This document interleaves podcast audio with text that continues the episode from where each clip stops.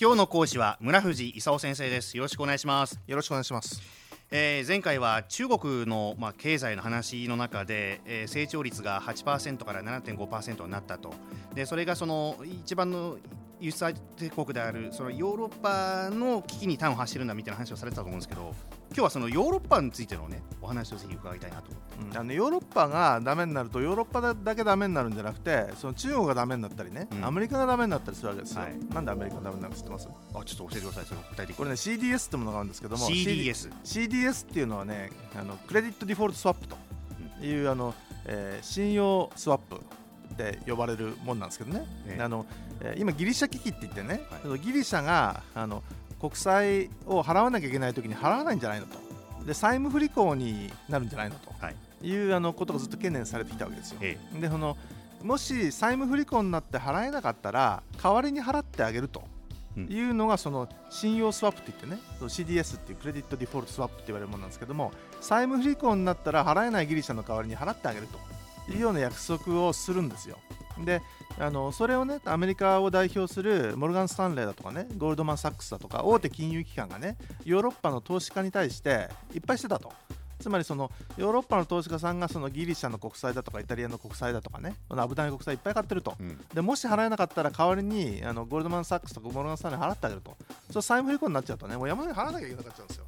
うん、いうことでヨーロッパどうなるか心配でしょうがないと、うん、いうことだったわけですよ。はいはい、であのなんでそもそもそういうことが起こるのかということなんですけども、通貨はみんな統合してねユーロと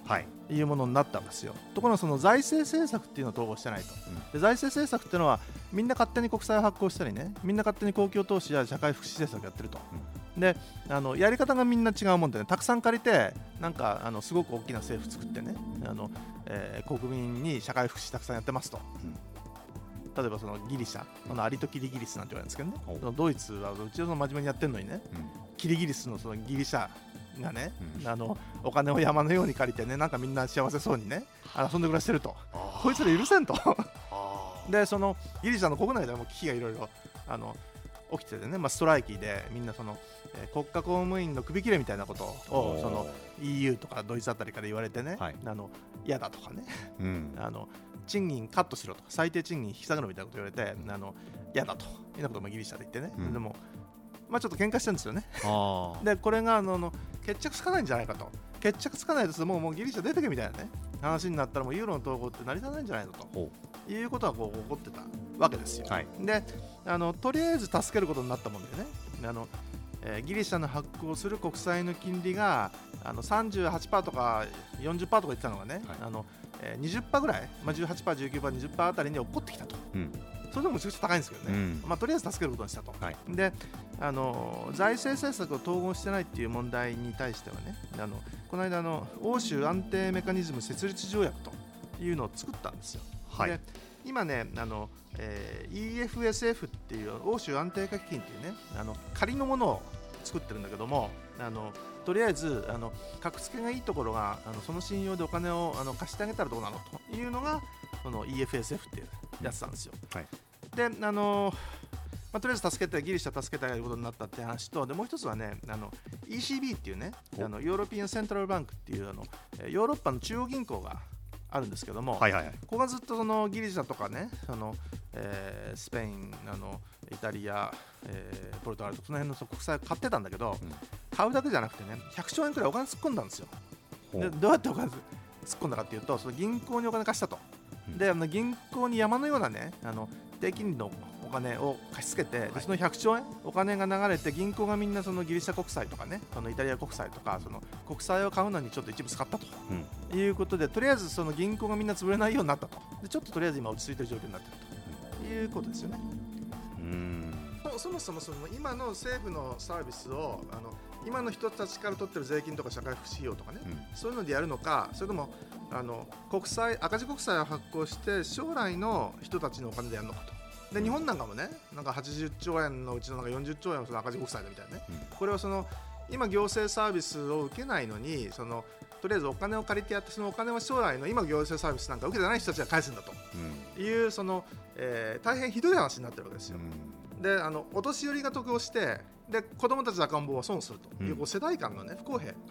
になってるんでもともとひどい話なんですよ、うん、であのギリシャもこのあのひどい話に陥っててで大きな政府なんでちっちゃくしろと。ところがあのなかなかできないとなんでかっていうともうストなんか起こっちゃってね。もうみんなその公務員までストするわけですよ。地下鉄も止まるバスも止まる鉄道も止まる船舶も止まる。官庁病院学校全部ストライキとい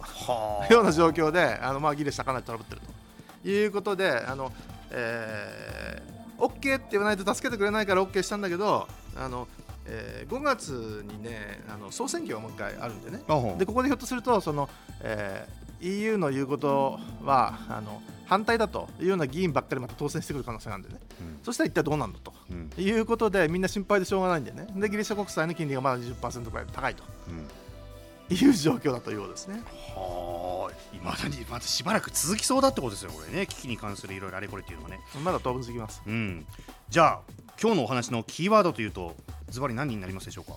まあ、ギリシャの危機、うん、あのアリサント・キリギリスのキリギリスさん大丈夫かなと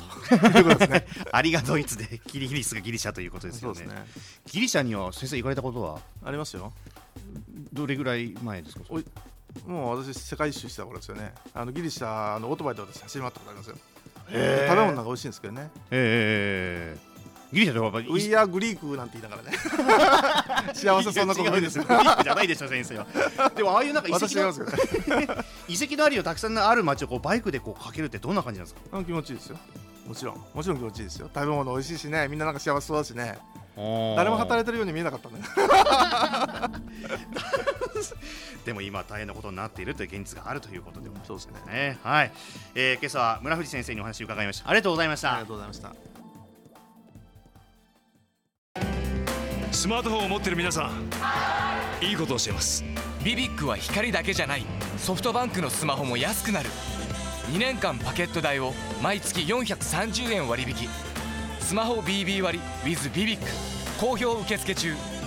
詳しくは「ビビック」で検索。